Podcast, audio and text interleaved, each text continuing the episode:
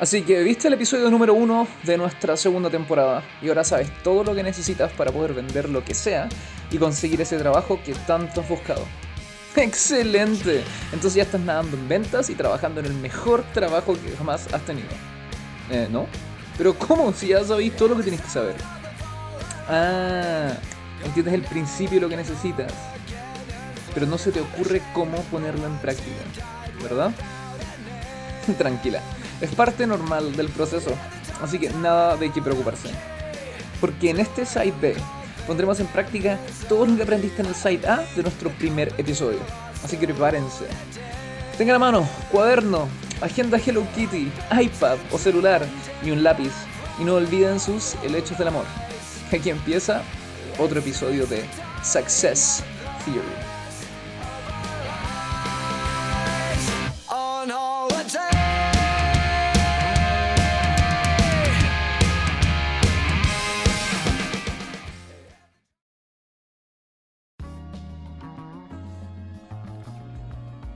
Sean todas bienvenidas a este nuevo episodio de ST. Y si has seguido todos nuestros episodios anteriores, ya has aprendido los principios que te permitirán construir una apropiada imagen. Ya comprendes que tu valor no tiene que ver contigo, lo que haces o lo que vendes, sino que con aquello que produces en la vida de otros y la experiencia que estas personas reciben de relacionarse contigo. Y ya has comprendido que para que esto tenga resultados necesitas presentarlos al mundo del mismo modo en que tú te presentarías en una fiesta para generar relaciones positivas con otras personas. Y el tema de hoy, tu oferta. El último paso en tu proceso de conseguir ese trabajo soñado o de lograr con éxito poder vender tus productos y servicios. Entonces, recapitulemos. ¿Qué es la oferta? La oferta es el paquete que compone todo lo que has construido con los tres pilares anteriores. Por obvio que pueda sonar, es aquello que ofreces. Volvamos a la analogía de la fiesta. El sujeto simpático de la fiesta lo que presenta como su oferta es una grata experiencia. Me ofrece buena onda, risas y en resumen, un buen rato. La tipa pesada, por otro lado, me presenta como su oferta una experiencia desagradable. Me ofrece malos ratos, enojos, incomodidad y hasta el sentirme ofendido. Y esto es la oferta. ¿Para qué utilizo todo lo que he construido hasta ahora, cómo le doy forma y cómo lo presento. Piensa en el cine. ¿Cómo es que un estudio consigue que las personas vayan a ver una película que nunca han visto? El primer sistema es el tráiler. El tráiler es como le presentas al mundo un pedazo de lo que tienes que permite que ellos tengan una probada de la experiencia que esa película les va a producir. Generando qué cosa como resultado? Exactamente lo que estás pensando. Despertando en quien ve el tráiler curiosidad, interés y deseo de ver la película. ¿Y por qué pasa esto? Porque el tráiler me presenta la identidad de la película, es decir, el resultado de su branding. ¿Es de terror? ¿Es de acción? ¿Es de amor?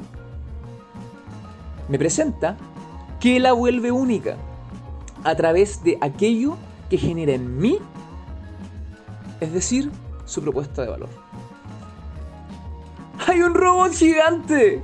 ¡Hay una fucking lagartija gigante que tira fucking rayos por la boca y pelea contra eh, otros bichos gigantes! O es una película de Spider-Man. Y me presenta esto en el momento en que me interesa verlo, o estoy al menos abierto a hacerlo. Es decir, cómo elige generar posicionamiento.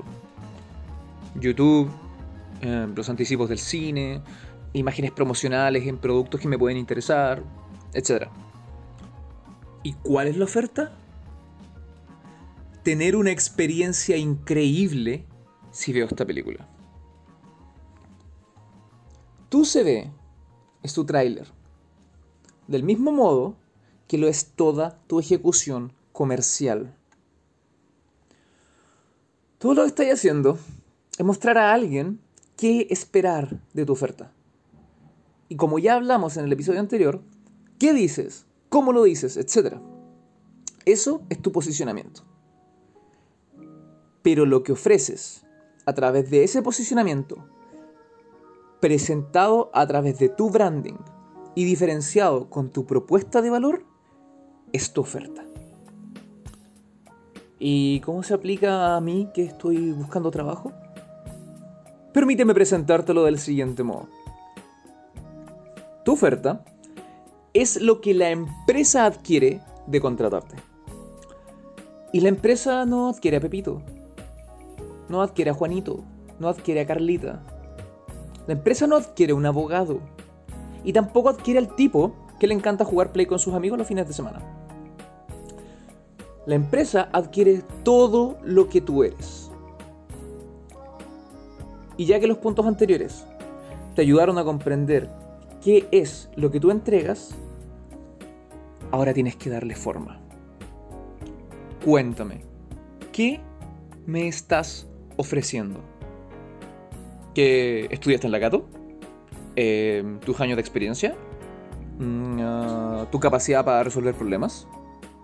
Cuéntame, ¿qué me estás ofreciendo?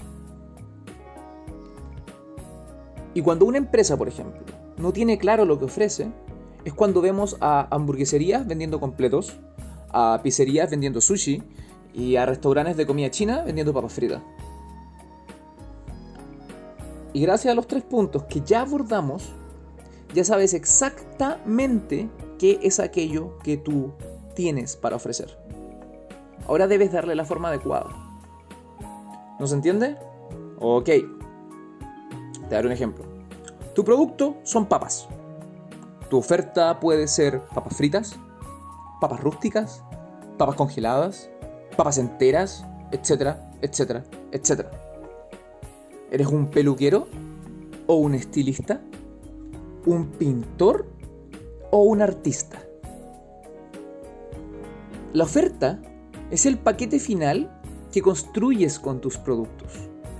Y cuando ese paquete nace de una correcta utilización de todos los pilares anteriores, te aseguras que sea uno que tu cliente no solo desea, sino que espera comprar.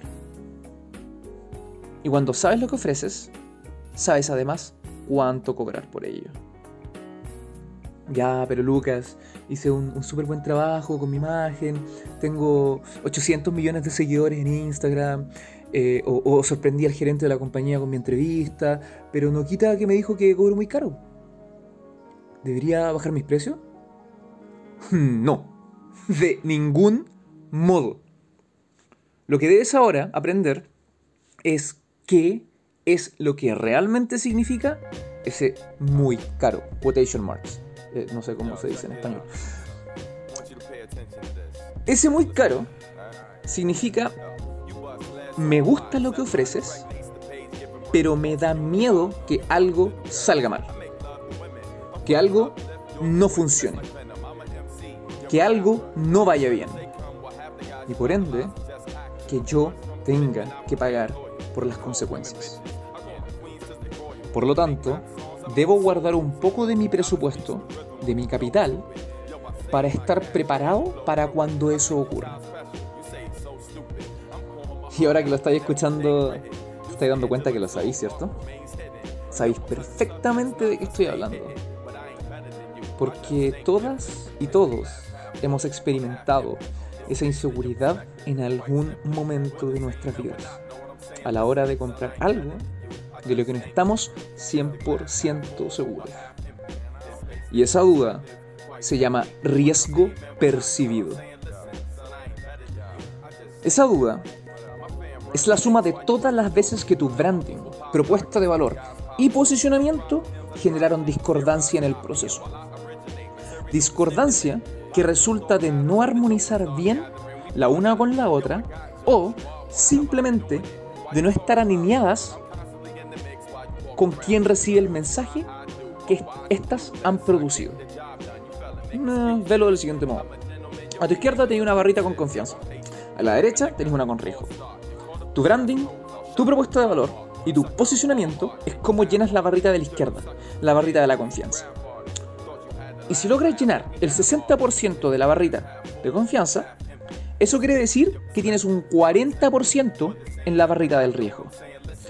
Y el 40% de riesgo significa que tienes casi iguales posibilidades de fallar que de conseguir tu meta. Por lo tanto, lo que estás haciendo es apostar. Volvamos a la fiesta. Ese tipo súper pintoso, al que le hiciste ojitos, está ahora justo frente a ti. Y le metes conversa. Y hablando con él, em, te das cuenta que es medio saco wea.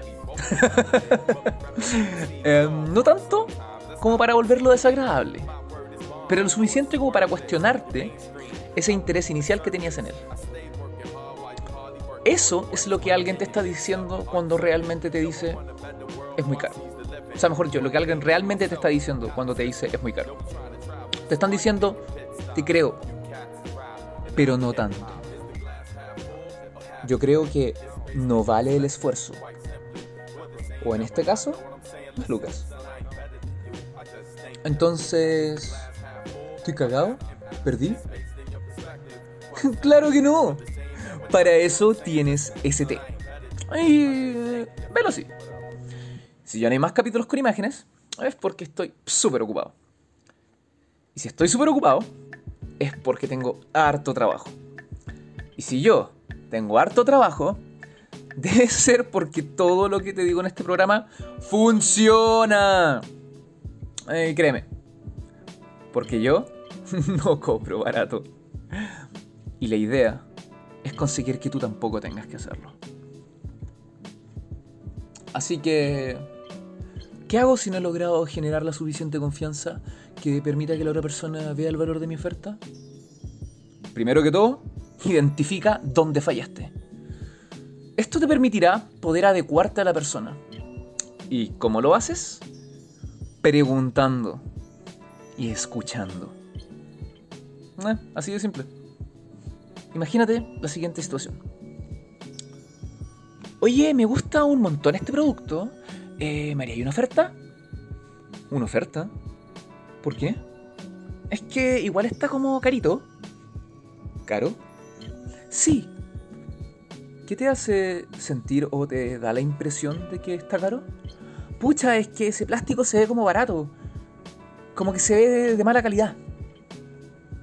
Y así, hemos descubierto la clave que revela en qué parte del proceso no logramos un resultado apropiado. ¿Te diste ya cuenta? Nuestro problema es básicamente de imagen. Por lo tanto, se encuentra en el branding. Nuestro branding comunica poca calidad. En otras palabras, comunica que si compro tu producto, el dinero que gasté hoy para sea lo que sea que deseo solucionar al comprar este ítem, tendrá que ser gastado nuevamente en un futuro no muy lejano. Y ahora que sabemos esto, podemos proceder a eliminar el riesgo. Y para esto, jamás caigas en tener que defenderte o a tu producto. Jamás caigas en la trampa de justificarlo. Este es el ejemplo del gran problema de los casos de éxito para las empresas. De utilizar los casos de éxito, es decir, la evidencia, como medio para tratar de generar ventas. Aunque primeras parece una excelente idea, lo que realmente estáis haciendo es decirle a tu cliente, uno, como esta empresa genial eligió trabajar conmigo, si tú no lo haces, básicamente eres un idiota. Y esto es como tratar de convencer a alguien de que sea tu amigo, diciéndole que si no lo hace, es tonto. Literalmente, defenderte es como decirle a la otra persona, da, ¿eres tonto o qué? Y punto número dos. decirle a alguien que debería trabajar contigo porque el Banco de Chile es tu cliente, por ejemplo, es como, volviendo al ejemplo de la fiesta, ser de esas personas que empiezan a mencionar los nombres de las personas que conocen para tratar de así verse interesantes. Y cuéntame algo. ¿Funciona? Ah, no, no funciona. El día en que... Oye, soy íntimo amigo de Luxic, así que deberíais ser mi amigo. Funcione. Onda, cuéntenme, por, favor, de verdad. Mándeme un correo, no sé, me llaman por teléfono si quieren. Ok, no, no me llamen por teléfono, sería como extraño. y por ende, obsesionarte con los casos de éxito muchas veces, más de las que te convienen, puede generar rechazo. Entonces, ¿qué hago? Lo que haces es buscar lograr que la otra persona vea tu oferta desde sus ojos. Y para esto, la persona debe querer ver con tus ojos. Por tanto, hay que invitarla a generar en sí ese deseo. Parte por validar a la otra persona, reconocerla, cuando otros nos reconocen, a ti o a mí, empatizamos con ellos, porque identificamos que nos están celebrando. Por lo tanto, podemos celebrarnos a nosotros mismos si elegimos mirarnos con sus ojos. Y esto los invita a empatizar con nuestra forma de ver el mundo. Esta es la razón por la cual los elogios son tan utilizados por la gente manipuladora es básicamente la versión barata y sucia de lo que les acabo de mencionar. Invita entonces a la otra persona a desear querer empatizar contigo. Valídala positivamente. Reconócela. ¿Sabes? Tienes toda la razón. Sabemos que el producto da esa imagen. Y es resultado del tipo de plástico que usamos. ¿Y qué plástico utilizan? Utilizamos solo plástico reciclado. ¿Usan plástico reciclado? Sí, mira, aquí en el empaque puedes verlo. ¡Oh, qué choro! ¿Y, por qué? Porque pucha, con cada mil unidades que vendemos, estamos evitando X cantidad de contaminación. Y sabemos que, claro, resulta en que nuestro producto tal vez no se vea tan bien, pero mejor que nuestra estética pague el precio en vez de que lo haga el planeta. Al menos esa es nuestra creencia. ¿Sabes qué? Te encuentro toda la razón. Y, me imagino además que debe ser más caro también, onda, elegir usar el plástico reciclado. De hecho, sí. Pero este es el tipo de empresa que queremos ser. Y además, tiene la ventaja de que es mucho más duradero y resistente que el plástico normal. Así, aunque nos salga más caro, podemos ofrecerle un mejor producto a nuestros clientes. Oh, pero qué notable de su parte y, ni siquiera ponen el costo en el cliente. ¡Wow! Se nota que les importan sus clientes y, la naturaleza. ¿Sabéis qué? Dame dos. Le voy a dar uno a mi hermana también. Ahora mis queridos amigos y amigas saben cómo enfrentar el riesgo que hayan generado en alguno de sus pilares de la venta. Escuchen, entiendan a su cliente, y luego invítenlo a considerar la idea de que ese riesgo que percibe no es real. Y esto es la venta. La tan mal entendida venta. La tan odiada venta. Así que permítanme una vez por todas limpiar su nombre, compartiéndoles qué es realmente vender. Vender es la ciencia y arte de generar confianza. Y así inspirar a alguien a mirar una realidad diferente en donde su vida puede ser mejor gracias a lo que yo te ofrezco. Bueno, esa es la buena venta. La mala venta es básicamente el ejercicio de manipular a alguien a que compre alguna weá para tu beneficio. Piensa en Mad Men. It's toasted. Y en la buena venta, un vendedor es esa persona que se encarga de generar confianza con las otras personas. utilizando para lograrlo los cuatro pilares de la venta. Así de simple. Es alguien que pone en práctica los cuatro pilares de la venta. Ya, pero ¿y si hice todo lo que dijiste y todavía me dice que está caro? Bueno, eso significa que simplemente, a pesar de todo, no lograste llevar la barrita de la confianza a más del 90%. Significa que hay que seguir trabajando. ¿Y entonces fallé? Pero claro que no. Entran a la cancha las garantías. Las garantías son modos increíblemente simples y majestuosamente poderosos para minimizar riesgo. Si llegaste al final del partido y el marcador sigue 0 a 0, y ahora tocan los penales, las garantías son las que te aseguran que vas a ganar. Ok, no sé realmente ni una wea de fútbol. Así que si mi analogía no fue correcta, uh, se debe a eso. Así que no me juzguen. Yo solo quería ser popular. Y tal como les mencioné en el capítulo número 1, existen muchos tipos de garantías. Pero les hablaré de las dos que nos interesan. Uno, la garantía total. Esta es la garantía que asegura al cliente recuperar todo su dinero. Es la misma garantía que te ofrece virtualmente todo el mercado en la actualidad, con los 30 días para devolver tu producto si es que no te gusta y wea. El problema es que esto no me devuelve el tiempo y la incomodidad de haber adquirido algo que no me sirvió. Y no te sirve si es que estoy buscando trabajo. Y, número 2, la garantía ridícula.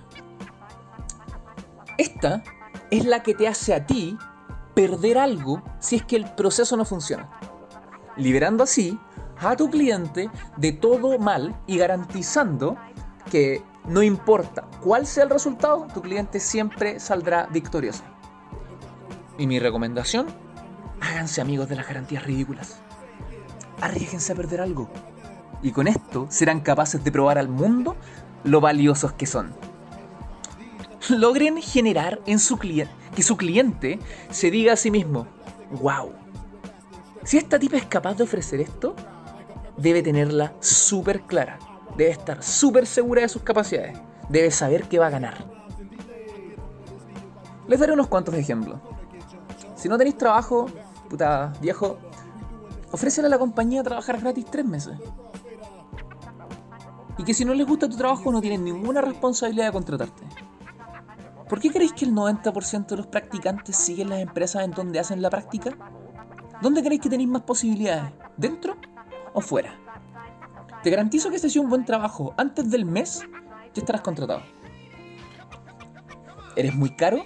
Ok, acepta trabajar por lo que te ofrecen por tres meses.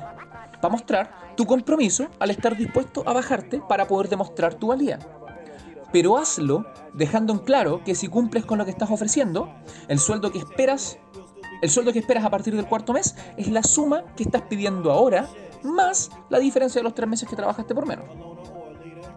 No sé, permite que prueben el producto. Y sabes, si no te gusta, te pago por las molestias. Te doy un cupón de descuento, te hago un regalo, etc. En resumen, utilicen su imaginación y creatividad olvídense de las fórmulas mágicas. Las fórmulas mágicas no son nada más que alguien que entendió el principio, se dedicó a pensar, encontró un camino y les regala o les vende el camino.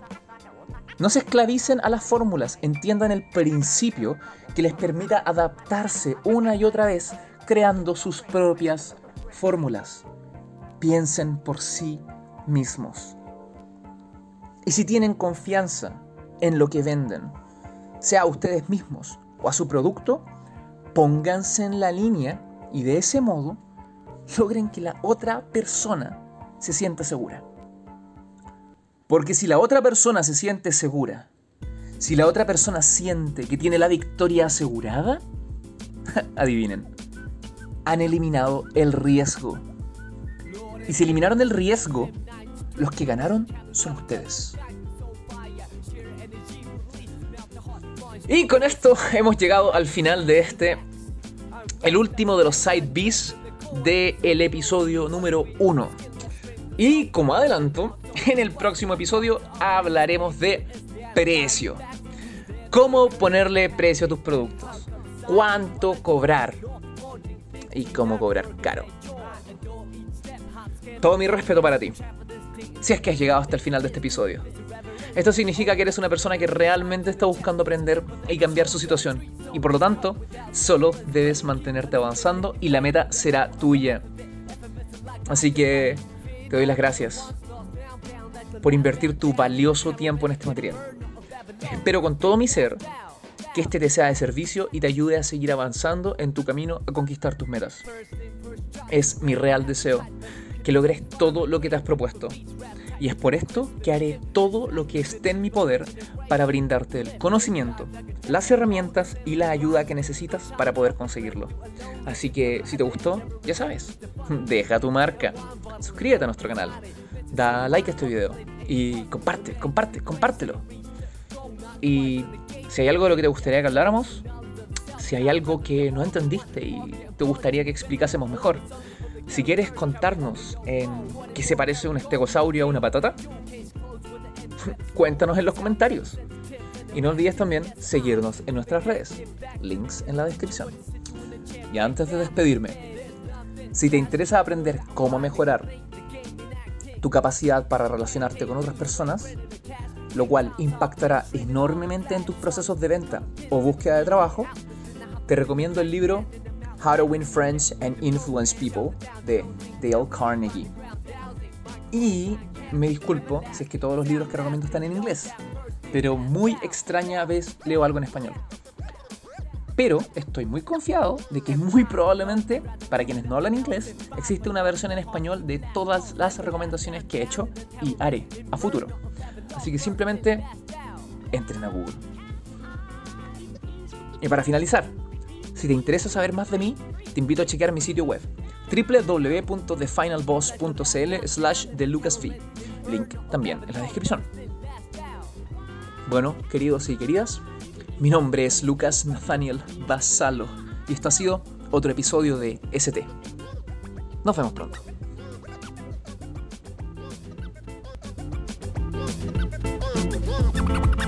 the last man down in the tower and Inferno of Babylon, first and last out.